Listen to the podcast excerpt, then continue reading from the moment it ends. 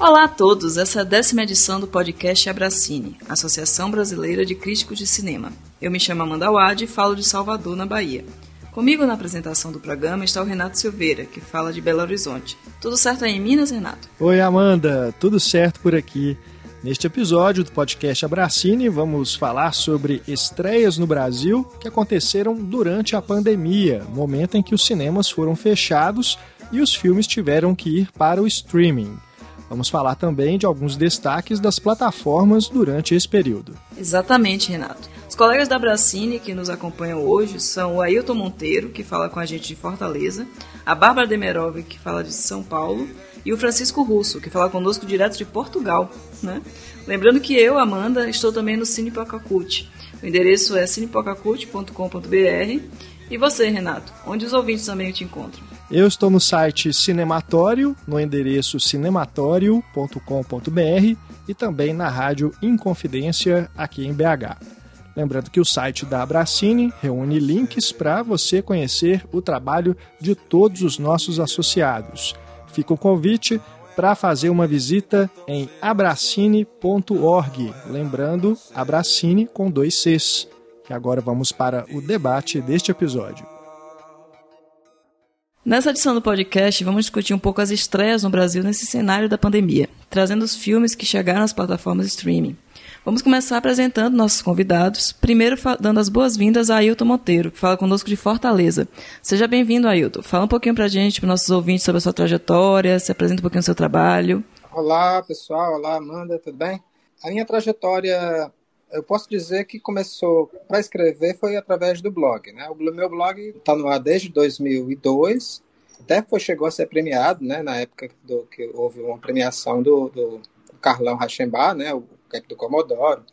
Desde então, aí cheguei também a trabalhar, fazer algumas a, a, algumas críticas para o Diário do Nordeste e hoje em dia basicamente é mais o blog mesmo e participo também do, do site Pipoca Moderna, eventualmente. Massa demais. Ailton, seja muito bem-vindo. Obrigado por estar aqui com a gente, ter aceitado o nosso convite. Que prazer conversar com você pela primeira vez assim num podcast, porque eu te acompanho já há bastante tempo, né, através do seu blog, nos áureos tempos da Liga dos Blogs Cinematográficos, né? Sim, bons tempos, né? Estava lá também. Exatamente, né? O Ailton é uma das pessoas que mais vê filmes que eu conheço, viu? Impressionante. Acompanha lá o Cine Diário, né? Diário de um Cinéfilo, para poder acompanhar os, os comentários, as críticas e resenhas do, do Ailton. Agora, durante a quarentena, eu estou conseguindo escrever quase todo dia. Né? Antes eu estava uhum. conseguindo, por conta do trabalho. Né? Eu trabalho como professor, então estava trabalhando, estou trabalhando dois expedientes. E agora está tá mais tranquilo nesse sentido, né? Legal demais. Bom, o link para acessar o blog do Ailton tá na descrição desse episódio. E agora a gente dá as boas-vindas à Bárbara Demerov, que fala conosco de São Paulo. Tudo bom, Bárbara? Fala um pouquinho para a gente também da sua trajetória na crítica de cinema. Olá, olá a todos, tudo bem, gente? É, meu nome é Bárbara Demerov, eu tenho 27 anos e minha, minha trajetória na crítica começou quando eu estava na faculdade ainda, é, de jornalismo que eu decidi realmente trabalhar com cinema. E assim que eu me formei, eu criei um site chamado Cinematecando, que é um site que eu mantenho até hoje, que eu tento, enfim, é, deixar ele atualizado de acordo com, com a agenda, né, de como dá. É, e durante esses tempos que eu trabalhei com o Cinematecando, né, que foi um projeto bem pessoal, que foi crescendo aos poucos, é, eu fui conhecendo pessoas maravilhosas do meio, e em 2018 é, chegou uma oportunidade incrível que foi de entrar para o Adoro Cinema. E é lá onde eu trabalho até hoje, é, criação do Francisco Russo, que está aqui também. é, enfim, eu trabalho hoje no Adoro Cinema, mas eu tento cuidar do Cinematecando fazendo publicações assim é, de conteúdo no Instagram, né? Mas no Adoro mesmo que eu faço críticas de filmes e de séries também. Então é, é basicamente essa minha rotina desde 2018. Maravilha, Bárbara. Prazer também estar aqui poder falar com você. Passando a, as trajetórias, a gente se conheceu no CinePE, né? Exatamente. É, isso, e com as Elviras também, que sempre teve uma, já um caminho. Então, por último, vamos, não menos importante, né? A Bárbara já deu um spoiler, mas vamos dar as boas-vindas ao Francisco Russo, que está falando conosco de Portugal, né, Francisco? Fala um pouquinho aí sobre a sua trajetória, né? Se apresenta para os ouvintes e também como é que está aí em Portugal. Oi, pessoal. Antes de tudo, agradeço o convite para participar do podcast da Bracine. É, pois é, eu estou morando em Portugal desde janeiro desse ano, né? Numa cidadezinha perto de, de Lisboa propriamente. E agora a gente está num momento até mais calmo da pandemia, que está saindo da quarentena. Então é, bem, é um momento bem diferente do Brasil, que ainda é um momento bem preocupante propriamente. E eu tenho exercido a crítica daqui, né, nesse, nesse semestre, né, nesse ano, basicamente, mas a partir de lançamentos de filmes daqui, que ainda são inéditos no Brasil, lançamento de streaming, é, futuramente, até algumas coisas do HBO Max, que é um, um streaming que já foi lançado nos Estados Unidos, já chegou aqui também. E eu tenho escrito muito no Papo de Cinema, que é onde eu estou trabalhando. Sou um dos editores do Papo desde novembro do ano passado. E aí, desde então, eu tenho me dedicado justamente a essa cobertura propriamente do que tem acontecido por aqui para o Papo, mas também por causa da pandemia, que as salas de cinema também fecharam aqui, obviamente. Então, também estou pegando muita coisa de streaming que também está chegando aí no Brasil, Netflix, Amazon Prime e por aí vai. Mas a minha trajetória na crítica começou justamente no Nova Cinema, né? É, lembro bem quando a Bárbara entrou justamente na equipe do Adoro Cinema. Mas então, na época, quando o site foi criado, lá em 2000, eu, eu ainda não escrevia crítica, eu só fui escrever crítica uns quatro ou cinco anos mais tarde. Então, foi no próprio Adoro Cinema que eu comecei a escrever, eu comecei a me desenvolver propriamente. E estive lá até outubro do ano passado, que é quando eu saí. E aí, desde então, eu estou no Papo de Cinema, seguindo em frente com a cobertura. Muito bom, muito bom. Pois é, gente. Os links todos estão aí na descrição do episódio, então confiram lá e acessem para prestigiar ainda mais o trabalho dos nossos colegas que estão aqui no podcast hoje, para a gente falar desses filmes que foram lançados nos serviços de streaming, de vídeo on demand, durante essa pandemia de coronavírus que ainda estamos vivendo. A gente vai dividir o podcast em dois momentos. Primeiro, vamos falar sobre filmes que seriam lançados nos cinemas, mas os distribuidores brasileiros acabaram optando por lançar no Video On Demand ou algumas plataformas que permitem assinatura. É, e depois a gente vai falar sobre alguns destaques das plataformas mais tradicionais de streaming, Netflix, Amazon, para a gente poder ter um panorama dos filmes que foram mais comentados, ou até, na verdade, aqueles que mais chamaram a nossa atenção pela sua qualidade, porque, afinal de contas, hoje o que nós, como críticos, temos é, como é, material de trabalho são justamente os filmes que estão disponíveis online, nessas variadas plataformas. Nós ainda não temos uma previsão de quando as salas de cinema voltarão a funcionar e como os cinemas drive-in só estão exibindo reprises, nós não vamos falar de filmes de drive-in. Aliás, eu já aproveito esse momento, esse esquenta aqui da nossa conversa, para perguntar se alguém já chegou aí num desses cinemas drive-in que foram abertos agora durante a pandemia, que virou a moda desse momento para os cinéfilos. Alguém já teve aí uma experiência nessas, nesses espaços? Ainda não. E eu vou esperar um pouquinho, eu acho. Eu não fui, mas eu gostaria muito de ir, até porque eu nunca fui num drive-in na minha vida. Acho que seria uma experiência muito interessante. É, aqui, aqui acho que teve no ano passado, no Dia dos Namorados, teve uma sessão especial, mas já, jamais ninguém é, imaginava que ia ter uma pandemia, né? Pois é. Pois é. é, aqui em Belo Horizonte já teve também um desses drive-ins itinerantes, mas também nesse esquema de uma seleção especial de filmes, mas nada comparado ao que a gente está vivendo agora. E eu também sempre sonhei em ir num cinema drive-in, mas, por favor, né, não precisava de uma pandemia para isso. É, porque assim, quando a gente pensa em cinema drive-in, a gente pensa em filmes mais leves, né? Porque são filmes, Sim. os filmes exibidos nesse, nessa, é, nesse, nesse meio é, são filmes assim de diversão, filmes que não precisa de você ficar tão focado na, é, em tudo, 100%, né? Então tem que ser alguma coisa mais leve. Por isso que eu acho, fico admirado, assim, é, Apocalipse Sinal, por exemplo, né? Assistir Apocalipse Sinal no drive-in, eu acho um negócio meio louco, mas tudo bem, né? Pode ser interessante. tá certo. Bom, vamos começar falando sobre os filmes é, brasileiros, porque a gente teve, inclusive no inicinho da pandemia, é, na última semana em que os cinemas estavam abertos, que tinham filmes sendo lançados, a estreia de Fim de Festa, o filme do Hilton Lacerda, segundo longa dele, né, depois de Tatuagem.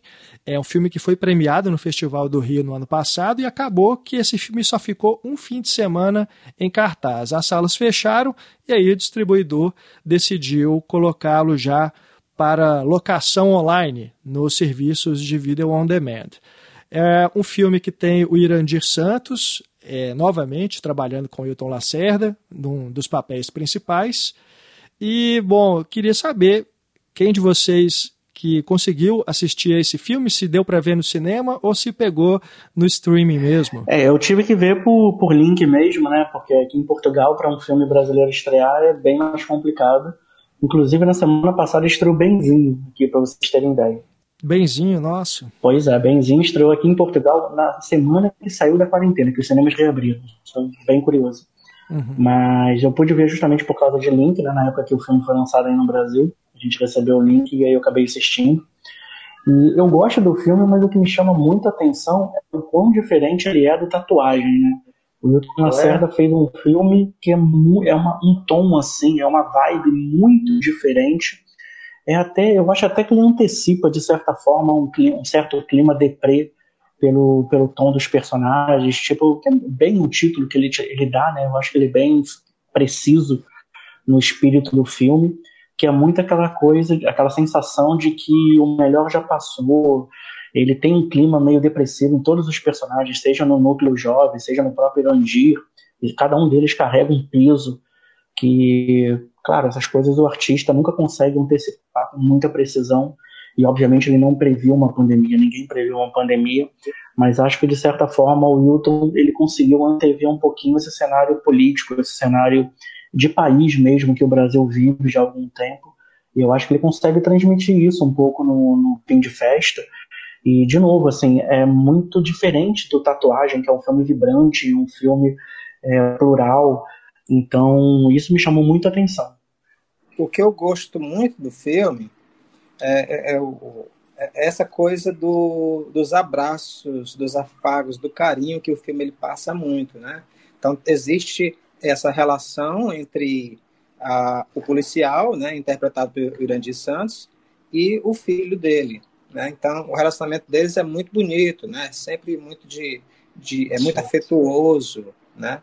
Então antecipa um pouco o que a gente vai ver até no filme do Cláudio Assis, que teve uma pré-estreia recente, né? O, o, o, Piedade, né? Mas eu acho Sim. o fim de festa muito mais muito mais, mais bonito, mais forte, mais consistente, né? E realmente ele passa, ele foi rodado, acho que foi em 2018, né? Durante as eleições e realmente é, é, dá a impressão de que ele captou o, o clima, né? Esse clima do, do que o Brasil ia se tornar né, durante é, depois da eleição do Bolsonaro, né? Curiosamente, eu consegui ver no cinema. foi o foi o último filme que eu vi no cinema, inclusive antes da pandemia. Né? Foi uma semana antes de, porque aqui em Salvador a gente foi depois, né? São Paulo, São Paulo, mais no sul sudeste começou a a quarentena um pouco um pouco antes. E aí o cinema só fecharam uma semana depois. E eu lembro que eu fui, no, fui num domingo, na primeira semana logo. que o Wilton é, Chegou a vir aqui para a estreia, eu não podia no dia, e aí, mas vi no, no, primeiro, no primeiro fim de semana. E acho que o clima é exatamente isso, né? Porque é um filme, é um filme que é, é, fim de festa, né? Literalmente. A sensação é essa, é um fim de festa, literalmente. Não só por causa do carnaval e por causa da, da trama policial, né? Que joga, mas por esse clima. Então, aqueles jovens que ainda estão ali meio que desacelerando, né? E a depressão do, do personagem do Jurandir. Então você vai construindo isso, essa, esse clima mesmo de país, enfim, de festa, né? Se você for pra, parar para pensar, aquela cena que o filme tem, justamente das pessoas protestando o fato das garotas estarem fazendo topless, Uhum. É, o protesto em si, claro que não o objetivo, mas o protesto em si é muito parecido com o que houve no Rio de Janeiro há um mês atrás, em relação a um protesto em relação às mortes pelo coronavírus. Que teve, que botaram várias cruzes, teve gente que foi lá e desmontou tudo, destruiu tudo, com esse mesmo argumento do conservadorismo. Uhum. Então, isso, isso me chamou muita atenção, assim, era, era realmente uma captação de sentimento geral desse, dessa, dessa questão. E um outro ponto que eu acho bem curioso desse filme é o modo como ele usa o drone, né? Especialmente a cena final, sim, que o drone, o drone é muito usado justamente na captação de imagens, de você conseguir panorâmicas lindas de mover. Tem filme até que só usa cena de drone ultimamente, mas e nesse filme o drone é quase um vilão, né? Porque Sim. ele invade a, a, privacidade das pessoas. O Irandir, Irandir detesta o drone. Eu acho, é, acho essa mudança de foco, de viés do, do, do, do drone em si, né, do objeto, eu acho bem interessante. Sim. Sem spoiler. Sem spoiler. é engraçado que eu não lembro mais da, do drone no filme. É, Você não, não lembra? É, não lembro. Então não, dar, não, não, vamos dar spoiler para a Bárbara, por favor. Imagina. Mas eu lembro que eu gostei muito de uma cena, é a única cena que tem a Hermila Guedes, é, a conversa do, do Irandi com a Hermila, Hermila Guedes, eu acho, acho linda aquela cena. Sim, o Wilton, o Wilton é muito bom na construção de ambientações, né, de densidade em diálogos. Ele, ele é muito bom, tanto no tatuagem como no fim de festa. Ele consegue isso de forma muito, muito adequada. Aquela abertura mesmo, a primeira aparição do, do Irandir chegando em casa, com aquele bando de jovens justamente na, na, do jeito deles propriamente, aquela, aquele conhecimento e identificação de cada um dos personagens é muito bem feito. É, e como que é um personagem até certo ponto ambíguo, né? Porque ele é um policial, é, os jovens estão ali na casa dele, é, a convite do filho, e quando o rapaz, o amigo dele, é, tem a informação de que o cara é um policial, né? Que o dono da casa é um policial, ele toma um susto. O Pluto.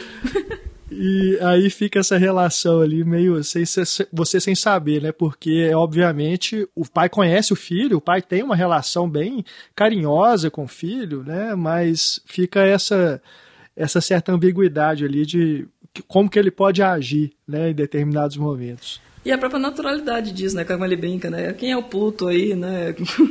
que é. tem a fantasia do Pluto, que o personagem se torna o Pluto, Sim. né? E, com sinal, é, é, um ator baiano, né? O Leandro Villa, é, que faz o Pluto. A gente teve também, aí nesses primeiros meses da pandemia, o lançamento online apenas de Aeroporto Central, documentário dirigido pelo Karim Ainus. Esse é um filme que estava meio na gaveta, né? Já algum, ele é de 2018, quando foi exibido no Festival de Berlim e o distribuidor estava aguardando o momento de lançá-lo no cinema. É, eu tive, inclusive, a confirmação de que ele, haveria, ele teria uma estreia no cinema se não fosse a pandemia, mas acabou que foi disponibilizado, enfim, para o público brasileiro através das plataformas online. Bárbara viu o Aeroporto Central, né, Bárbara? Sim, eu vi e eu acho muito legal a, a visão do Karim com. Eu gosto dele como documentarista, né? Além de A Vida Invisível, enfim, eu gosto dele como cineasta, porque ele, ele vê muito esse lado pessoal e ele mostra num lugar que tem tanta história, né? Você vê ali é um aeroporto que não é um aeroporto, foi uma sede do nazismo, né? Ele foi construído sim, é, simplesmente para para enfim, ostentar o nazismo, né? O Hitler fez isso para ostentar em Berlim o quanto o nazismo era forte. E aí ele contra, contrapor isso com os imigrantes que estão ali literalmente esperando para saber se ficam ou se voltam, assim. Então eu acho muito legal é, o modo como ele conta a história através de pessoas que estão ali vivendo literalmente um dia de cada vez, né? E a forma como ele capta nos ambientes essa frieza dessa, dessa situação, assim, eu acho muito bonito. Eu gosto bastante desse documentário. Francisco? É, o que eu acho bem interessante do, do Aeroporto Central é a forma como o Karim trabalha a questão do tempo morto, né? Porque, como a Bárbara falou, aquelas pessoas estão ali esperando. E é basicamente isso, elas estão esperando. O objetivo do documentário não é ter grandes feitos propriamente, mas é justamente analisar esse tempo de espera. E eu acho que ele é bem, bem. Ele funciona muito bem nesse sentido, de ressaltar a burocracia, ressaltar é, a questão da fuga mesmo, né? Porque são todos refugiados, eles estão ali esperando e eles esperam às vezes até mais de um ano propriamente, mas porque em seus países a situação está bem pior, está bem mais complicada. É. Então ele levanta esses questionamentos que estão muito subentendidos naquele tempo de espera.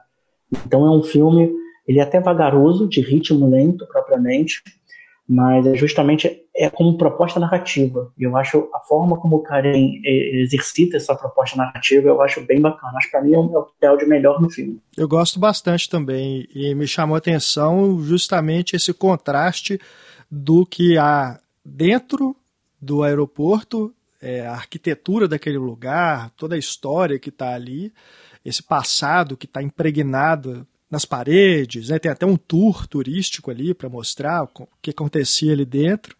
E do lado de fora tem aquele monte de criança e outras pessoas brincando com uns aparelhos, umas pranchas assim que as crianças ficam. É tipo um skate mais moderno. Né? E também tem umas pessoas soltando umas coisas que parecem uns drones, uns equipamentos assim, enfim. Tem um certo contraste desse passado e esse futuro, e no meio estão justamente os refugiados esses imigrantes que estão ali esperando o que vai acontecer. Né? Então, é esse não lugar, esse é, o, o, terminal de um aeroporto ser esse lugar da espera, né? onde o tempo parece que não passa, e todo mundo que já ficou no aeroporto muito tempo sabe bem dessa sensação. Parece que você não está em lugar nenhum, né? em tempo nenhum, você está num estado de suspensão. É, então, ele utilizar isso para poder comentar justamente a situação dessas pessoas é, eu acho que é um dos trunfos do filme. E como é, Bárbara e Francisco pontuaram, também a sensibilidade do Karim sempre muito presente, seja na ficção, seja no documentário. É um dos diretores que eu mais gosto desse cinema contemporâneo aqui do Brasil.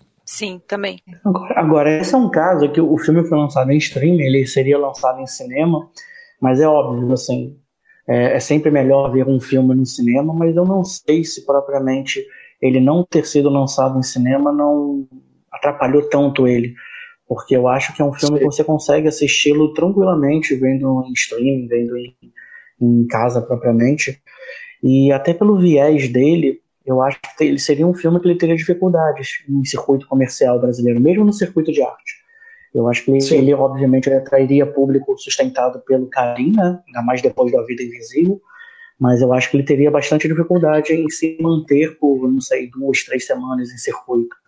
Então, talvez, é óbvio que não era o objetivo, ninguém previa uma pandemia, ninguém queria uma pandemia, mas talvez o lançamento em VOD, talvez esse seja o típico caso de um filme o lançamento em VOD no Brasil seria o mais adequado.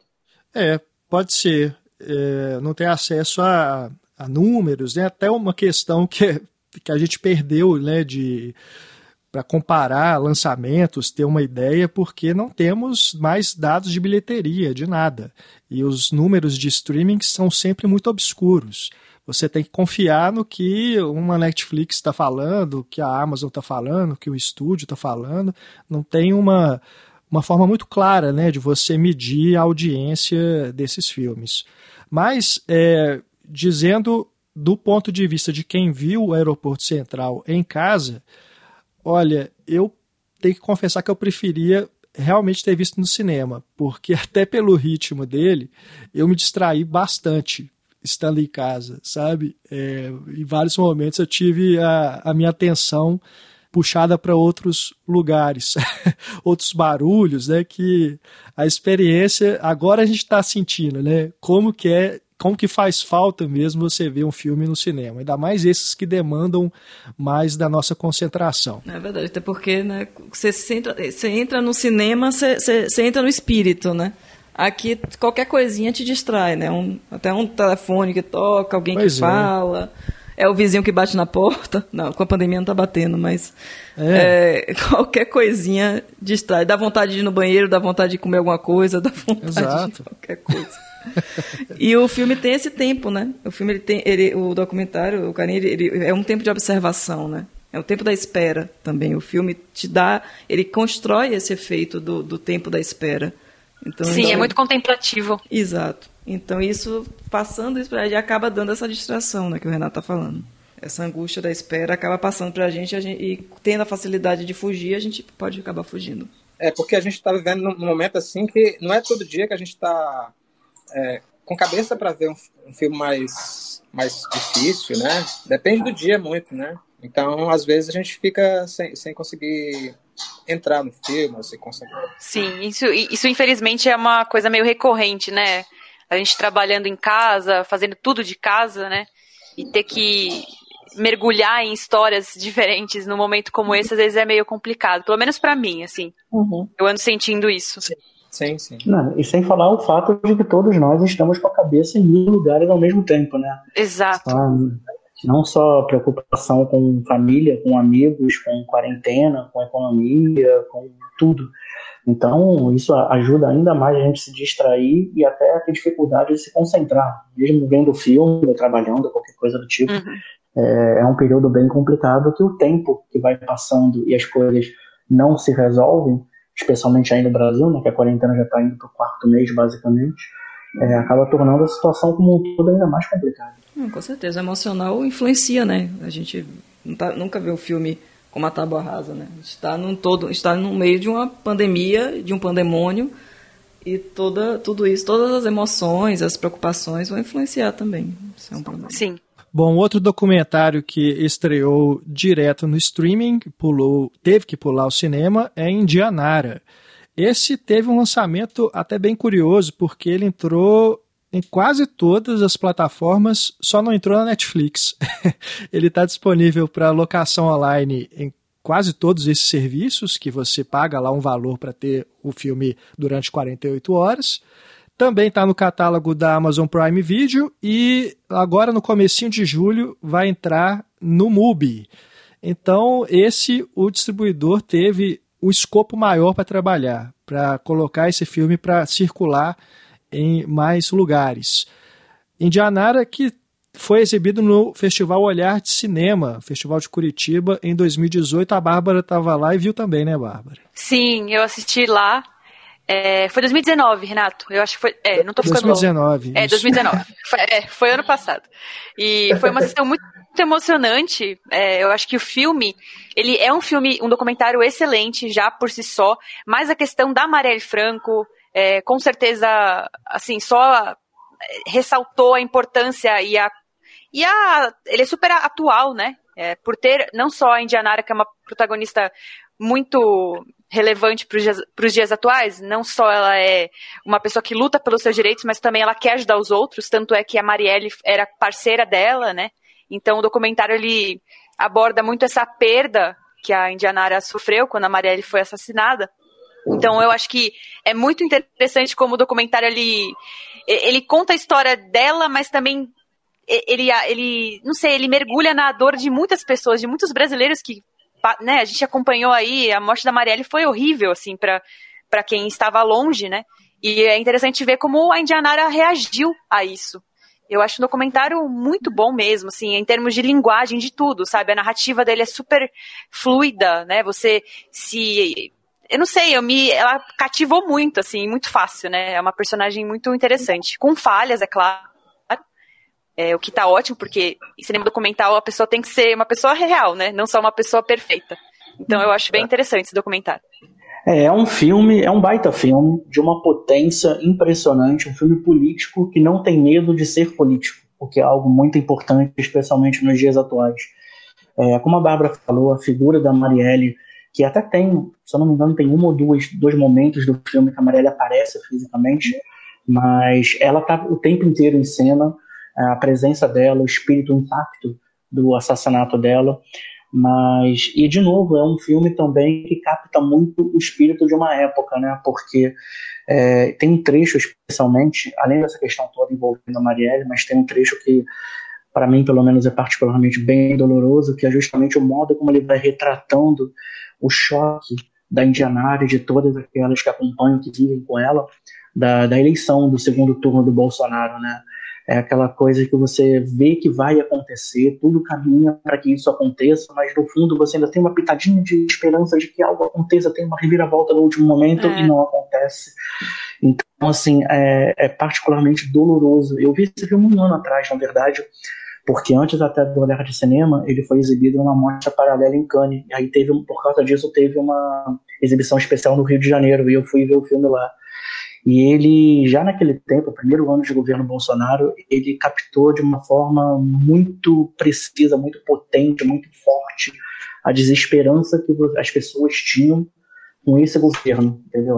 Pelo parte da população, obviamente.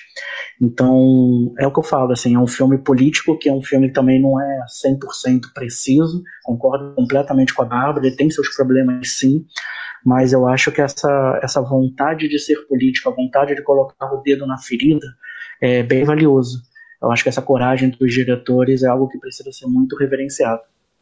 Bom, a gente fala agora sobre o ASP Network, Rede de Espiões, uma produção internacional, mas que teve participação ativa de dois brasileiros. É um filme que tem o envolvimento do produtor Rodrigo Teixeira, através da sua produtora RT Futures, e temos também o ator Wagner Moura no elenco, vivendo um dos personagens centrais sem falar que o roteiro é baseado no livro Os Últimos Soldados da Guerra Fria, do escritor Fernando Moraes. O ASP Network tem direção do francês Olivier Assayas e teve a sua primeira exibição no Festival de Veneza em 2019. Depois disso, ele abriu a mostra de São Paulo. E tem a informação de que o Assayas não ficou satisfeito com a versão exibida lá em Veneza e voltou correndo para a ilha de edição para montar um novo corte. A gente ficou sem saber ao certo qual versão que foi exibida na mostra e qual é essa que chegou agora em junho à Netflix, já que não foi possível fazer o lançamento nos cinemas, embora houvesse essa intenção por parte do distribuidor. De qualquer modo, eu devolvo a palavra para vocês, já puxando um comentário, porque, infelizmente, parece que o Fernando Moraes não dá mesmo sorte com as adaptações dos livros dele para o cinema, não é mesmo? Ai, Renato, eu tenho, eu tenho um furo aqui. É, o corte que a gente viu na mostra e na Netflix é o mesmo, porque durante a mostra eu pude conversar com o Olivier Assayas e eu perguntei para ele qual, qual era o corte, né? Assim, que em Veneza falaram muito mal do filme e ele falou que ele só cortou dois minutos do filme. Então, tipo, o corte não mudou tanto. Mas o corte final da mostra é o corte da Netflix, eu imagino, né? Ele não mudou mais o filme a partir dali. Mas eu acho que é um filme que, infelizmente, se perde demais nas tramas que ele, que ele apresenta. São diversas tramas ali. Tem o Edgar Ramirez, que é o principal, a Penélope Cruz é uma dinâmica ali de casal e, enfim, dos personagens, o conflito interno, né, de cada um deles, mas eu acho que o roteiro, depois de uma hora de filme, ele se perde e fica rodando em círculos, porque a trama ela não avança. Eu senti isso, assim, quando eu vi. Pois é, é uma pena que é, o Olivier Assayas tenha errado a mão, né? Que eu, eu, considero ele um dos cineastas franceses, dos melhores cineastas franceses, dos maiores surgidos nos últimos, sei lá, 40 anos. Então vi uma cerca de uma dúzia de filmes dele e nunca vi ele errando a mão assim desse jeito. Então o que eu acho que pode ter acontecido é mesmo uma falta de, de controle com a adaptação, né? Ou, ou, confiar demais, ou querer ser muito fiel ao livro do Fernando Moraes. O que, é que vocês hum. acham?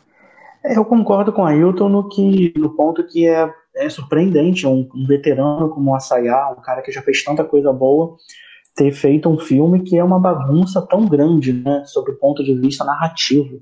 É, roteiro, edição, fotografia, assim, nossa, parece um filme de um diretor estreante. Pelo contrário, o Asaya tem carreira, tem rodagem. Então, eu acho que é um pouco o que o Ailton falou mesmo. Ele cai numa armadilha de querer contar demais, querer se aprofundar demais sobre os personagens, cria esse vai e vem no tempo que é mal justificado, é mal inserido através daquele off que surge do nada no meio do filme. Então é muito estranho, é muito estranha a forma como, como ele conduz essa narrativa. E assim, do jeito como ele, como ele conta essa história, eu acho que seria bem complicado, né? Fazer uma nova edição para resolver isso tudo, eu acho que ele ia precisar rodar muita cena extra. Mas acaba sendo um filme muito, muito bagunçado. Acho que no fim das contas é isso. E até por causa disso, ele foi bem mal recebido lá em Veneza na época.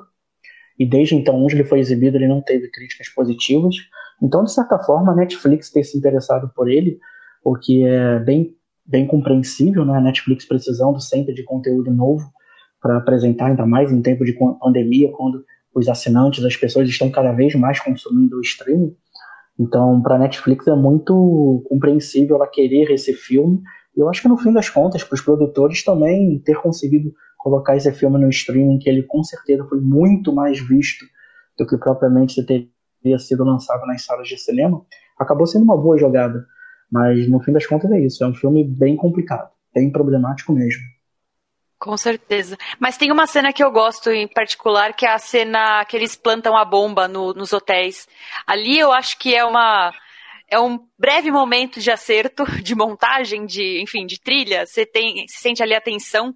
Eu gostei muito dessa passagem e eu até, quando eu saí da sessão da mostra, uns colegas a gente estava comentando assim que é, Infelizmente, ele realmente perdeu a mão, concordo muito com o Francisco e com o Ailton, mas eu acho que nessa cena, pelo menos, teve ali um respiro de assaiar, assim, sabe? pelo menos eu senti isso. Pois é, não é curioso que esse filme tenha tanta cara de Netflix? Parece que é um monte de episódios, só que misturados. Esse, esse episódio da bomba eu gosto, Bárbara. o episódio da bomba é ótimo. É, eu também gosto. É o clímax do filme. Da, da, da, é. da Penélope Cruz, eu acho que ela tá bem. É a única personagem que eu acho que, que consegue se sobressair e ter um, ter um resultado positivo no meio da bagunça, sabe? Eu gosto. É, eu concordo. Até o Wagner Sim. Moura e a Ana de Armas eu acho que estão meio ofuscados, assim. Eles não. Estão bem entre si, mas no elenco como um todo, a Penélope Cruz realmente eu acho que ela rouba a cena mesmo. Ela, ela é ótima, né? Ela é super intensa nos papéis dela. E, e com a personagem combina bastante. Sim. É, eu gosto muito do Wagner Moura como ator, acho que ele tá até bem no filme, mas o arco dele com a Ana de Armas, realmente, ele chega um momento que é abandonado, literalmente abandonado. Ele né? some do filme no é. momento. Aí você pode depois pular lá pro Sérgio, que também tá na Netflix e tem os dois, e continuar a ver esse casal, né? Acabou com dois filmes lançados aí muito próximos um do outro. Melhor não, né? É, e o Sérgio, o Sérgio ninguém merece. Né? É, Sérgio é outro filme bem problemático, né? É verdade. ai, ai, vamos puxar aqui agora só um grande destaque, né, que, que foi para a Netflix também, que é o destacamento Blood. Seria um filme, o um novo filme do, do Spike Lee, que seria lançado nos cinemas, mas acabou indo para a plataforma, né, estreou no dia 12. E é um filme bem poderoso, né, do, do Spike Lee, de que vem depois de Infiltrado na Clã, que ele já continuando, né, com a, trajetória dele de sempre, né, de toda a trajetória dele de falando sobre a questão do racismo. E aí ele vai revisitar a Guerra do Vietnã sobre outra óptica e constrói esse paralelo, né, de dois momentos. É um filme que, se destacou bastante, né, que já se tornou um um dos grandes lançamentos da plataforma também, não só pela força do Spike Lee, mas pelo filme, e que poderia ser um filme de grandes bilheterias, né, se chegasse, se tivesse, se, se pudesse estrear nos cinemas, até pelo, pelo apelo do diretor e da temática. O que, é que vocês acham disso? Eu acho que ele poderia sim ter, ter um bom resultado em bilheteria. Existe a história, que ninguém sabe se realmente vai se concretizar, de que a Netflix pretende botar esse filme na corrida do Oscar e que por causa disso ele vai ter que ser lançado em cinema nos Estados Unidos mais pro fim do ano, quando a pandemia acabar um dia, sabe-se Deus quando. Mas vamos aguardar. Mas de toda forma vai ser outro contexto, o filme já vai estar há meses na Netflix, então não é a mesma coisa, obviamente. Okay. Eu acho, eu, eu gosto muito do, dessa, dessa, desse relembrar a guerra do Vietnã sob outro ponto de vista eu acho isso muito interessante, eu acho muito fiel à trajetória do, do Spike Lee, não apenas como cineasta, mas como pensador, como defensor mesmo da, da comunidade negra. Então eu acho isso muito interessante, mas eu acho que também o Spike Lee se perde um pouco é, em resolver a história dali, daqueles veteranos que voltam para a guerra do Vietnã. Por exemplo, eu acho o primeiro terço do filme, que é basicamente até eles realmente for, irem atrás do, do baú, né? Do baú com ouro, eu acho ótimo. Mas a partir do momento que eles partem ali, eu acho que o filme tem uma série de gatilhos de roteiro para facilitar é, as resoluções daquele grupo que está ali, que ao mesmo tempo o, o Spike Lee está muito mais interessado em fazer as referências, em fazer a gente refletir acerca da presença de negros na guerra do Vietnã, acerca do que está acontecendo nos movimentos de protesto nos Estados Unidos, do Martin Luther King. essa figura do, do personagem do Chadwick Boseman, que eu acho impressionante, acho como o Chadwick tem uma presença tão pequena em tempo de tela, mas como ele é tão intenso, acho isso muito bem feito. Mas ao mesmo tempo, é, eu acho que o Spike Lee ele é meio talvez não seja a palavra correta, meio desleixado em resolver aquela história que acontece ali no Vietnã. Então, nesse aspecto, eu acho o filme um tanto quanto irregular. Por exemplo, Infiltrado na Clã, ele era tão incisivo quanto, até mais incisivo, mas ao mesmo tempo ele tinha uma história que era muito bem resolvida. Eu acho que o destacamento Blood tem esse problema, pelo menos a meu ver. É, é, eu entendo muito o que o Francisco falou, porque, na minha opinião, é, o contraste entre a comédia que é super latente no primeiro terço ali com os amigos reencontrando. E o drama que ele vai construindo ali quando eles vão à procura do ouro que vai ficando uma coisa muito mais tensa né? Eles a ganância vai vai dando o ar né?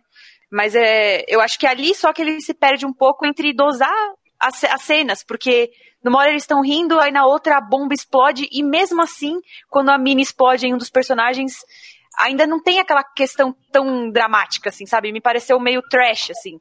É, mas eu gosto muito do filme porque ele não só insere o discurso já conhecido sobre os afro-americanos, como também ele, ele critica a política de guerra dos Estados Unidos, né? É, pegando como base a guerra no Vietnã, que, nossa, é, até tem uma fala no filme que falam que 30% dos negros dos Estados Unidos estavam na guerra, sendo que eles representam muito menos a porcentagem nos Estados Unidos, enfim, é muito complicado, assim, eu acho que ele, ele vai muito bem em destacar essa problemática, ainda mais colocando as imagens reais de guerra é, super bem inseridas na montagem ali, tipo, algumas até com microsegundos, né, só para você ficar super impactado. Eu acho que ele consegue passar a mensagem. É, porque no, no Infiltrado na Clã é interessante, né? Ele coloca as imagens reais no final, né? Eu tava pensando nisso quando eu assisti.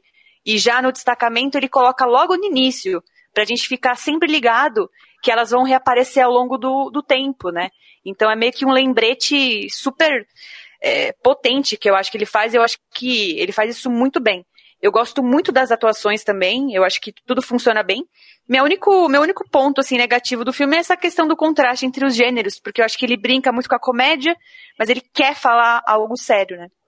Eu acho, assim, eu acho que ele foi lançado num time muito, muito feliz, né, no sentido de que foi durante o, o, os protestos, né, das manifestações antirracistas, né, a partir da morte do George Floyd, e, é, e foi um momento em que começou-se a, a, a, se debater muito, né, a, a questão do racismo, né, a questão da, do, do preconceito, e a questão do, do quanto o, o a, a, sociedade trata de, de diminuir ou de apagar né, os, grandes, os grandes homens e mulheres negras né, que, que, que fizeram da, sociedade o que é hoje.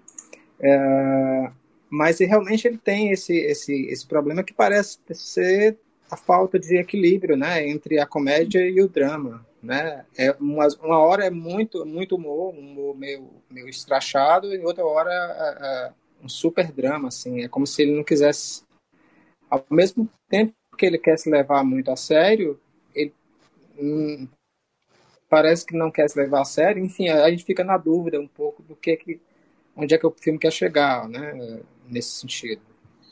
Agora, tem um aspecto do filme que eu acho muito interessante e ele não dá respostas, pelo menos não respostas fáceis, porque ele desperta muita reflexão, que é o personagem do Delroy, Delroy Lindo ser um adepto do Trump.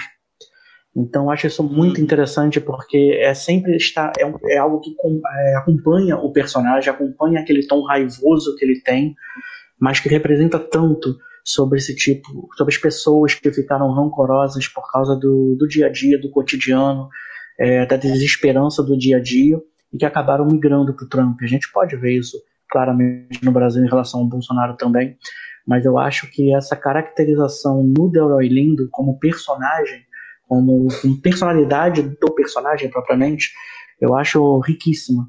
E eu acho muito bacana também a forma como o Spike ele não justifica. Ele, ele é tipo um retrato de um momento. É desse Exato. jeito. E eu acho isso muito bem feito. Acho muito contemporâneo muito feliz da parte dele. Aquela cena dele com o Jean Reno é, jogando na cara dele que a França foi invadida na, na Segunda Guerra Mundial, que eles só eram livres porque os Estados Unidos é, salvaram eles. Gente, gente, quantas vezes a gente já não ouviu ou leu gente falando é, coisas desse tipo, tipo, para contar vantagem para si mesmo e usar esse tom de agressivo para se garantir, né, para é, reafirmar sua posição. Eu acho, eu acho essa, essa construção de postura muito importante. Sim. E o Thierry Fremont, o, o curador-geral do Festival de Cannes, ele disse que o destacamento Blood seria exibido lá em Cannes caso o festival tivesse ocorrido. É, esse plano para um lançamento no cinema acho que acabaria se concretizando.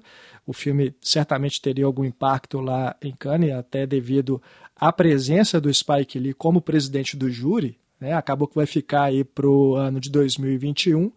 Mas, de todo modo, o, a campanha desse filme para Oscar já começou, né? Tem sido, tem sido feitos, tem sido feitos muitos comentários a respeito das chances aí do Spike Lee de repente finalmente ganhar um Oscar de melhor direção. Mas tem muita coisa aí para acontecer. Oscar foi adiado justamente para poder ter mais, terem mais filmes, né? Ter a possibilidade de mais filmes estrearem e poderem ser inscritos.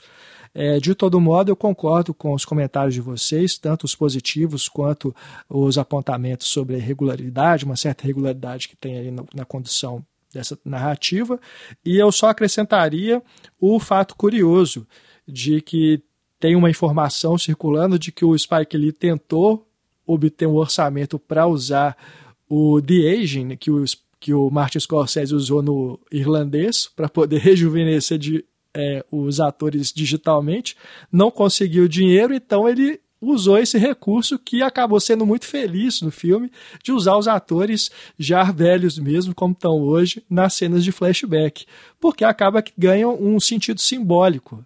Né, de a guerra não ter saído deles, de eles serem esses veteranos que ainda estão com isso impregnado no corpo né, e na memória. Exato. E sabe o que me, me passou também, Renato? Uma visão de que o que a gente está vendo ali, com eles já idosos, é o que eles querem que a gente veja. É a memória que eles têm. Uhum. Sabe? Que pode, pode ser Sim. que eles endeusam mesmo o personagem do, né, do, do Chadwick Boseman.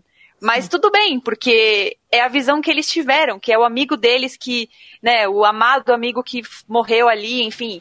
Então eu acho bem legal esse fato de ser os atores da, da, da vida real mesmo, né, assim, uhum. porque ele me trouxe essa sensação. Sim, é. A males que vem para bem, né? Você acaba construindo uma, um outro efeito que não está planejado a princípio, mas que se ressignifica e fica melhor.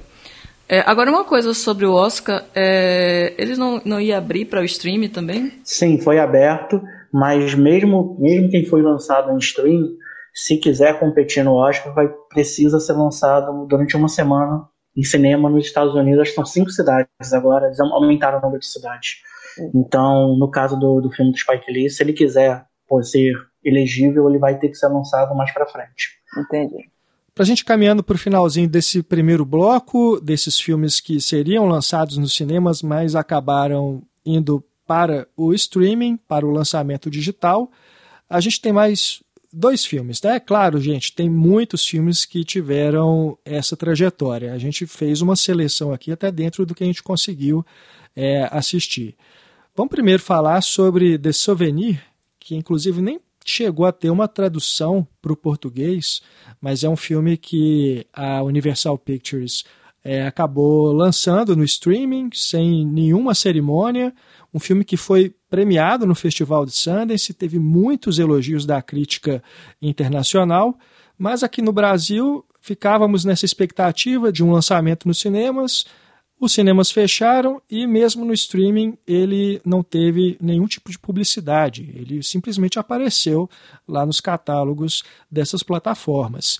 É um filme dirigido pela Joanna Hogg e inclusive terá uma segunda parte, terá uma continuação. É um filme baseado muito nas memórias da diretora, é quase que autobiográfico, e essa segunda parte estava inclusive cotada para um lançamento agora em 2020, talvez no Festival de Cannes ou algum outro festival, mas a diretora está aí ainda com essa dificuldade para poder completá-lo, assim como vários cineastas que tiveram seus projetos interrompidos pela pandemia.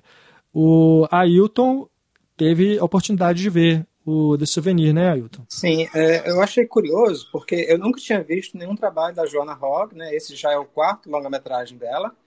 Eu gosto muito da questão da memória do filme, né? Da, da diretora trazer uma situação até um tanto tensa, dolorosa da, da juventude dela, quando ela tinha vinte e poucos anos, e aí ela conhece é um homem por quem se apaixona e depois ela começa a descobrir alguns dos segredos desse, desse, desse homem. Então eu, eu acho muito interessante a questão do relacionamento é, da, da protagonista, que inclusive é filha da Tilda Swinton, e esse homem mais velho, né, interpretado pelo Tom Burke. Então é, se apaixona, o sujeito ele é um homem arrogante, lacônico, aponta defeitos na moça, é, quando ele mesmo não tem, não tem qualidades, assim, não parece ter qualidades, na verdade ele esconde uma vulnerabilidade que depois vai surgir, né? Então eu acho um filme muito, muito forte, sabe? Sim, bem forte mesmo e com imagens muito é, cinematográficas, né, em vários sentidos, tanto pelo fato da protagonista ser uma jovem cineasta, então a imagem do filme acaba obtendo aspectos do ponto de vista dela enquanto realizadora também. E a fotografia acho muito bonita, o uso ali da, daquela imagem bem granulada em vários momentos torna um filme uma experiência que no cinema acho que ganharia uma força muito grande. Infelizmente não teremos essa oportunidade, mas quem sabe aí para continuação a gente tenha um lançamento. De todo modo, fica aí como uma dica, talvez aí um tesouro a ser descoberto pelos cinéfilos nessa, nessa vastidão de filmes que estão disponíveis online aí durante essa pandemia. É, a gente pode agora puxar dois filmes que têm personagens com o mesmo nome, que é o nome Emma, só que um tem uma grafia diferente, é Emma com dois M's, e o outro é Emma só com um M, que é dirigido pelo Pablo Larraín. É, a gente vai falar desses dois filmes justamente para fazer uma transição aí de bloco e a gente falar de filmes que estão disponíveis em outros serviços de streaming. É, primeiro falar sobre esse Emma dirigido pela Alton The Wild, que é uma adaptação de um texto que já foi levado para o cinema outras vezes e que chama bem a atenção dessa vez por causa, principalmente na minha opinião, Bárbara, da direção de arte muito, muito bonita, muito apurada, não é? Sim, muito. Não só a direção de arte, eu acho que especialmente a direção de arte, perdão, é, eu acho que ela destaca muito o que a Jane Austen colocou no livro dela, né? Não só nesse, como em todos os livros. Então, é, essa aparente perfeição, sabe? Você fica todo ali é, maravilhado com os cenários, com, os, com, com tudo, né? E o filme faz isso muito bem. Mas a, o filme também usa essa perfeição para mostrar o quão falho é os, são, são os personagens, né? Especialmente a Emma, que é uma menina aí jovem que adora ser casamenteira, né? Unir casais, enfim. É, e ela vai é. aprendendo a se apaixonar e tudo mais. Ela é uma pessoa um pouco egocêntrica, né? Então a personagem ela vai evoluindo. É, eu acho muito bonito o filme, assim, tudo. É, a direção de arte, a direção, a, especialmente a Anya Taylor-Joy, que é uma atriz que para mim é, está super em ascensão desde a bruxa, né, fragmentado. Ela Sim. é o primeiro papel que eu vejo dela de romance, né? E eu acho que ela saiu super bem, ela é super cativante. É, gosto muito também da atuação da Anya Taylor-Joy e do Bill Nighy, né? Que tem ali um papel como é quase que um alívio cômico de luxo. é um papel menor, mas ele sempre rouba a cena nos momentos em que ele aparece. Gosto, gosto muito do filme, uma sensibilidade muito boa né, para o texto da Jane Austen, que é uma das autoras aí que a gente já viu vários filmes adaptados por várias pessoas.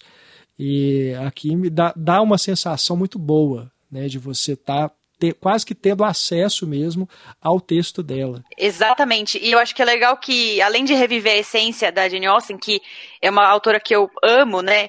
É, eu acho que ao mesmo tempo ele brinca com não sei, com características que são bem realísticas, sabe? E na, a, a Jane Austen, uma das coisas mais famosas dela, o estilo de, de escrita dela é que ela era muito irônica na entrelinha, né?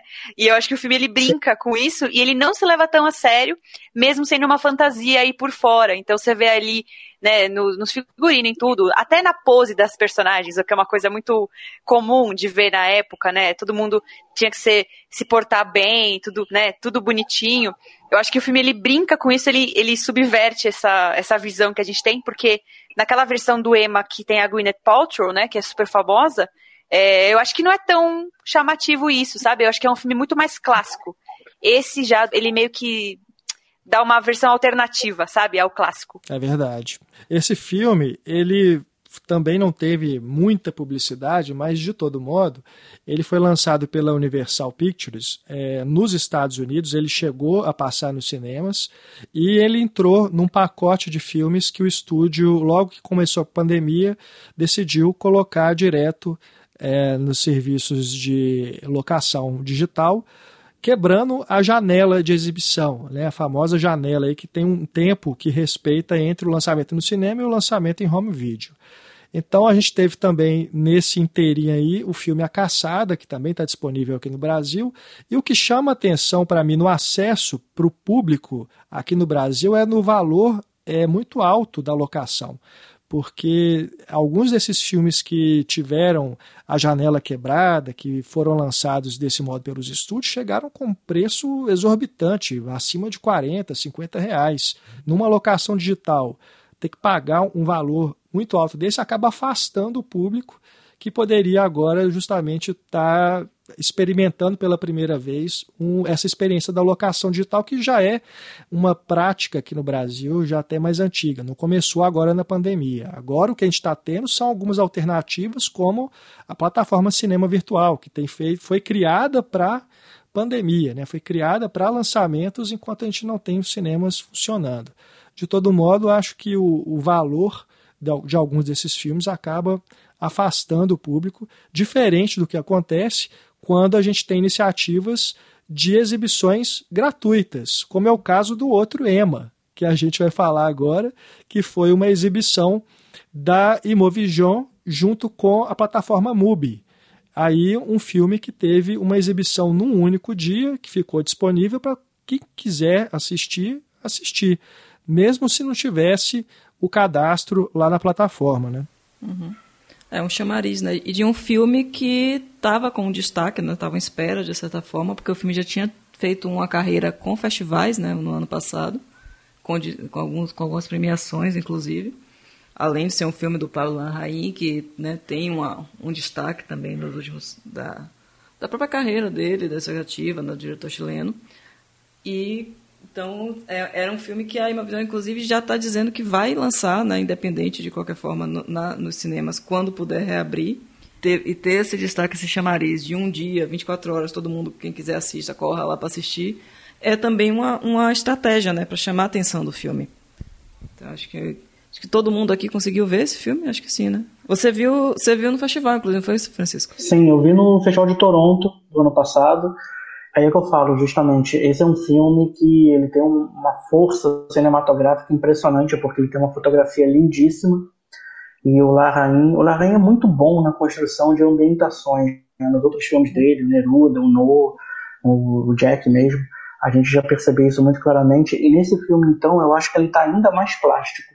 Tem muitas cenas que ele busca justamente o visual, ele busca um certo êxtase pelo visual especialmente quando tá, por exemplo, com a, a garota Emma, tá com um lança-chamas, assim, são cenas muito bonitas, visualmente bonitas, que tem um impacto muito forte dentro da narrativa, e nesse aspecto eu acho que é um filme que cresce bastante se for visto na, no cinema.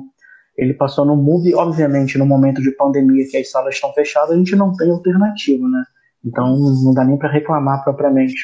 Mas mesmo o movie eu conheço algumas, algumas pessoas que tentaram ver aí no Brasil e foram tentar ver de noite, por exemplo, e aí teve sobrecarga, tinha muita gente tentando acessar, então a qualidade do filme estava baixíssima, estava muita dificuldade de ver.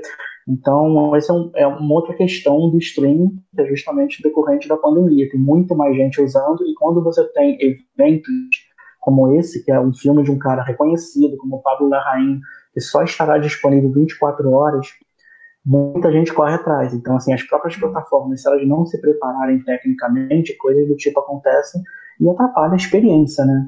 Se a experiência, de certa forma, já está prejudicada pelo fato de que você não está vendo no cinema, com problemas desses do filme ficar travando o tempo inteiro, com qualidade baixa, então muda radicalmente até a percepção que o filme teve. Mas o, o Emma é um filme que a Imovisão diz que vai lançar. Eu até acredito de que se houver uma mostra de São Paulo, eu acho que tem boas chances desse filme passar por lá, né? Então é aguardar. Esse é um filme que eu acho que vale muito a pena ver quando ele realmente chegar no cinema, porque ele tem um impacto que é bem, bem potente. É, eu acho que eu vou querer rever no cinema, porque eu acabei vendo em casa, né, do, com o MUBI. Ainda bem que a minha versão ficou com uma qualidade alta, porque ninguém merece, né, assistir filme em qualidade 240p, né? Mas sobre o filme, eu acho que ele é muito bem dirigido.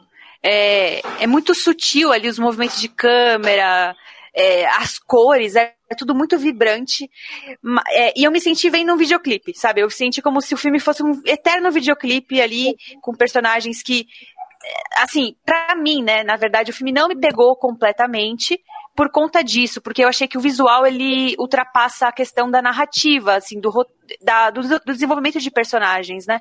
A própria Emma eu acho uma personagem interessante, mas quem está ao redor dela, até o próprio Gael, é, não me pegou muito, assim. Porque eu achei que ele, o diretor está mais preocupado em mostrar a beleza da história, né? Assim, visualmente falando. Então a história, enquanto narrativa, não me prendeu tanto. Mas eu quero dar uma chance de ver no cinema, né? Na telona grande, porque além de não ter nada que se equipare ao cinema, é, eu acho que talvez a minha experiência pode, não sei, ela possa aumentar, né? Se eu rever o filme mais tarde, mas na, nessa primeira vista, assim, eu não fiquei tão maravilhada como todo mundo ficou. eu fiquei, quero ver no cinema também, viu? Quero rever no cinema, porque eu fiquei impressionado não só com a beleza plástica, mas também por ser um filme é, em questão de ritmo, de proposta, um filme musical, bem diferente do que o Pablo Larraín é, costuma fazer. Né? E gosto da atriz, gosto dos números, gosto do, da fotografia, acho que no cinema só tende a crescer. E você, Ailton? Uh, bom, eu tenho um pouco, eu tenho um probleminha com o Pablo Larraín. Eu costumo ficar irritado com os filmes dele, sabe? então, curiosamente, na época que eu fui ver o Jack, eu achei que, ah, rapaz, eu vou odiar esse filme para variar. E eu acabei adorando o Jack. Então, é o único filme dele que eu gosto é o Jack. E este, aí teve esse problema também de, de, de ver uma cópia, a resolução não estava muito boa, e, e, isso atrapalha, realmente incomoda. Se fosse assim, 100%, né? É, Full HD e tudo, seria, teria, provavelmente poderia ter gostado mais, mas me faltou também um mais, mais um elo de, de, de, de não, não, sei, não precisaria ser de identificação, mas de, de proximidade maior com, com, os, com os personagens, né? Então isso não tive. Na verdade, eu fiquei um pouco irritado com a menina, né? Com a personagem principal. Mas é isso. tá certo, tá certo. Bom, nesse segundo momento aqui do podcast, antes da gente encerrar o nosso programa, o nosso debate, vamos pedir para os nossos colegas é, destacarem algum filme que eles viram e gostaram muito dentre os lançamentos desses últimos três, quatro meses nas plataformas Netflix e Amazon Prime Video. Afinal de contas, são plataformas que já tinham aí filmes agendados, já tinha aí um, um calendário de longas para esse período, independente de pandemia ou não, mas acaba que na situação que estamos vivendo, esses filmes certamente devem ter tido um público maior. Então vamos começar com a Bárbara, destacando qual filme, Bárbara? Ó, oh, eu vou destacar o filme A Vastidão da Noite, The Vast of Night, do diretor estreante é, Andrew Patterson. Estreou no Prime Video, ai, acho que foi em maio ou junho, mas eu achei tão legal, gente. É ficção científica, né? Eu já adoro o gênero, mas ele me impressionou pela simplicidade. É, o elenco é super é, compacto. São dois jovens, basicamente, que estão ali procurando é, para uma. Enfim, ele, eu não quero dar muitos spoilers, mas é, é ficção científica. Tem um mistério ali à noite, né? Então eles atravessam a cidade conversando sobre o que, que eles pensam sobre essas questões tecnológicas que estão chegando, né? Que a gente está aí num cenário de 1958 por aí, é, com a Guerra Fria, acabou de começar a Guerra Fria, é, então eles ficam falando, ah, estão com medo dos russos, não sei o quê, e ao mesmo tempo a gente vê aí que tem uma, um grande evento é, chegando à cidade onde eles moram, que é uma cidade super pacata do interior dos Estados Unidos. É, e eu acho que é muito legal porque são takes muito longos, com diálogos praticamente sem pausas. Então, você pegar ali, né, um elenco jovem, quase não conhecido, e bem no estilo Twilight Zone, né? O próprio filme ele brinca com uma, como se fosse uma série de televisão. Ele, o diretor ele coloca como se fosse uma, uma TVzinha assim, e você vai entrar num episódio de uma série de, de, de ficção científica. É, eu acho que a história aprende muito por conta de ser muito simples, assim, é, são, é literalmente a história de duas, dois jovens que estão querendo é, investigar um mistério, que, que eles acabam captando pela rádio ali umas frequências estranhas. É, então eu acho bem legal porque ele não procura reinventar o gênero nem nada, mas acho que ele faz isso muito bem. E o filme ele garantiu bastante atenção lá fora, né, nos Estados Unidos. E no Brasil também as pessoas acabaram descobrindo o filme aos poucos, e pelo que eu vi na internet, as opiniões foram sempre muito positivas, assim, eu realmente recomendo muito. Maravilha. E você, Ailton, que filme você destacaria na, nessa das plataformas? Uh, eu destacaria o Tiger Tail. Tiger Tail é o rabo de tigre, né? Na verdade, eu nem sei porque que tem esse nome. Mas, de qualquer maneira, uh, esse filme está disponível na, na Netflix uh, e é, é uma, uma pequena pérola escondida, sabe? Uh, o diretor é o Alan Young, é um cara que ele já tinha imprimido a marca dele na televisão com uma série chamada Master of None, uma série super elogiada, ele é co-criador dessa série.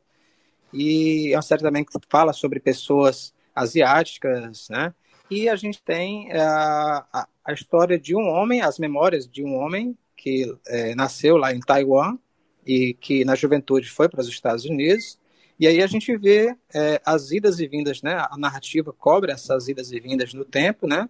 Da, do momento, a partir da infância dele, e também de vez em quando voltando para a, quando ele já está sexagenário e, e a, tem a questão de um relacionamento é, com a filha, né? Uma filha, um relacionamento não muito fácil com, com a filha dele, né? Adulta. E é, eu gosto muito do, da, da, maneira como ele lida com os flashbacks, mostrando o flashback filmado foi em 16 milímetros e, e, a outra e, a, e, o presente em digital, né? Digital agora, DCP.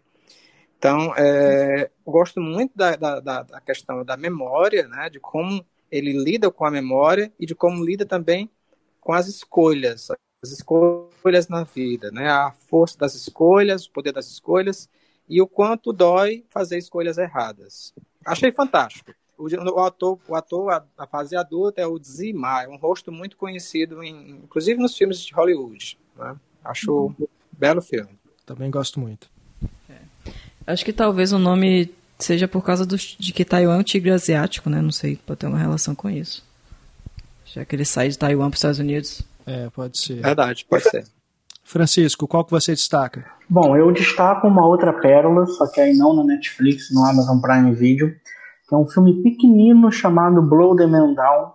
É um filme que não tem absolutamente ninguém conhecido, mas é um filme muito bacana, um drama com pitadas de suspense totalmente feminista, com personagens, com mulheres, com protagonistas e algumas coadjuvantes que são encantadora não é, não é provavelmente o termo não, mas são personagens que te conquistam, mas de uma forma que você não espera de imediato. É um filme meio difícil até de comentar porque qualquer coisa, muito do que é dito pode virar spoiler. Mas é um suspense muito bem conduzido e ele ele ele, ele prende muita atenção, assim, ele tem essas nuances feministas por trás da história e ao mesmo tempo é muito realidade, que na verdade começa com uma garota que acaba matando sem querer um, um cara e vai pedir ajuda à irmã. Só que as duas, a, a mãe tinha acabado de falecer, então elas estavam com essa coisa de, de velório, de organizar o negócio da mãe que deixou para elas de herança. E elas vivem numa cidadezinha pequenina, assim, é daquelas cidades que todo mundo sabe de tudo, de todo mundo. E elas precisam dar um jeito de se livrar daquele corpo e, ao mesmo tempo, não serem pegas pela polícia. Então, ele tem um clima meio de farmo, por assim dizer. É um filme bem bacana, bem, bem interessante mesmo. Está escondido lá no Amazon Prime. Vale muito, vale muito a pena ser descoberto. Exatamente, exatamente tive essa mesma impressão, me lembrou o um pouco Fargo mesmo, o Francisco. E, bom, a gente deu aqui três exemplos de filmes que estão aí nessas plataformas, e é bom é, você que está nos ouvindo não se pautar muito pelos top 10 da vida, aí, porque acaba que esses rankings escondem justamente esses filmes que são tão legais a gente descobrir e que se a gente depender de publicidade, depender de divulgação dessas plataformas, acaba que a gente não acha, porque o algoritmo, a ditadura do algoritmo, acaba prejudicando justamente esses filmes que são independentes, é, que no caso, por exemplo, do Blow the Mendal, nem tradução teve o título né, Francisco? Acabou que ele entrou lá e se você viu, se ele te sugeriu, você deu essa sorte, você assiste, senão só ouvindo aqui o nosso podcast para saber. é verdade. O algoritmo ele é cruel às vezes. A gente fica na, nessa às vezes mal acostumado, né? Abre lá, vê os destaques e aí você vai acabar vendo sempre a mesma coisa e muitas vezes o algoritmo ele se guia por um, um acaso que nem não tem a ver com qualidade também, tem outras questões. Ah, eu já parei de ser refém disso, gente. E é muito bom não ficar preso a essas coisas. Com toda certeza. Não, e tem outra ditadura, né? Porque não só tem essa questão do algoritmo te ditar mais ou menos o que você quer ver, mas também tem a ditadura de plataforma, né? Porque as pessoas basicamente acham que streaming é Netflix e olhe lá Amazon Prime Nossa. Video. Se você, por exemplo, for olhar o acervo que o Belas Artes tem, Belas Artes, Nossa. Artes é maravilhoso. É maravilhoso. É perfeito, perfeito. O, S, o SP Cine Play também é muito bom. Esse, esse tipo de coisa. Só que são players pequenininhos, né? As pessoas não costumam olhar muito para ele. Mas Sim. esse é que é uma pena. Nesse momento de pandemia, as pessoas ainda ficam muito presas aos gigantes, ao invés de Sim, tentar descobrir coisas menores. Não, gente, o meu streaming favorito é a Mubi. Assim, sem comparação. Eu, eu amo. Eu, e agora que eles têm o acervo próprio deles, que eles deixam filmes fixos, melhorou ainda mais. Mas eu sempre gostei da ideia de você ver um filme por dia. Claro que não dá pra ver um filme por dia sempre. Mas eu, eu adoro a Movie porque eu vejo, eu amo clássicos. E é o que eles mais colocam lá. clássicos que eu nunca imaginei ver. E, enfim, ai, eu. Netflix, nada contra, mas eu tenho ido menos pra lá, sabe? Sim. É importante, ainda mais com esse momento da pandemia, né? Muitos, muitos espaços se abriram também. Os próprios diretores botaram filmes. O Espaço Itaú está fazendo essas, essas pré-estreias, né? Com filmes nacionais e internacionais também. Então você tem algumas possibilidades que surgem por causa da pandemia também. Então está aberto a, ao Sesc também, está fazendo alguns filmes, botando alguns filmes de plataforma. Né? Tem várias várias oportunidades estão se abrindo, às vezes até gratuitas, né? muitas gratuitas. O Piedade mesmo, do, do Cláudio Assis, ele foi exibido dois dias gratuitos nesse, no Espaço Itaú. Né? O Espaço Itaú Play ele está com várias pré-estreias e o, e o Piedade foi, foi o primeiro e foi gratuito. Então, se a gente for procurando, for pesquisando, tem muita coisa boa para a gente ver, né? Não pode ficar presa só a isso. Mas só para a gente não dizer que a gente está falando mal da Netflix, eu queria só citar um dos blockbusters, digamos assim, da Netflix, que eu achei bacana, por causa da proposta que é o Você Nem Imagina, né, da Alice Yu. Porque eu achei, é um filme, um drama adolescente, e eu acho bem sensível, eu acho que é diferente do que a gente está acostumado a ver. Então eu queria só destacar ele para a gente não, não dizer que a gente só fala mal da Netflix. Nada contra. É, eu, eu gostei desse filme também, achei, achei interessante. E uma diretora que estava há 14 anos sem fazer um filme, né? É o segundo longa dela apenas. E se não fosse Netflix, se não fosse essa possibilidade, ela mesma diz em entrevista, né? Que foi uma dificuldade para poder conseguir trabalhar de novo e fazer um outro, um outro projeto. Com certeza.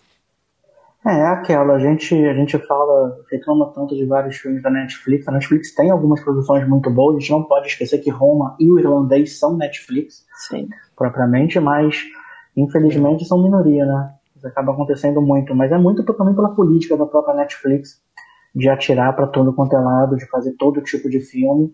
E eu acho que o, o que eles dão de opção de organização em relação ao cineasta para poder rodar o filme como eles querem. Pelo menos vários diretores têm dado entrevistas dizendo sobre isso, nesse sentido. Ao mesmo tempo, eles deveriam ser um pouco mais criteriosos na escolha de quais roteiros eles aprovam para virar filme. Mas aí uma outra conversa para um outro podcast. Com certeza.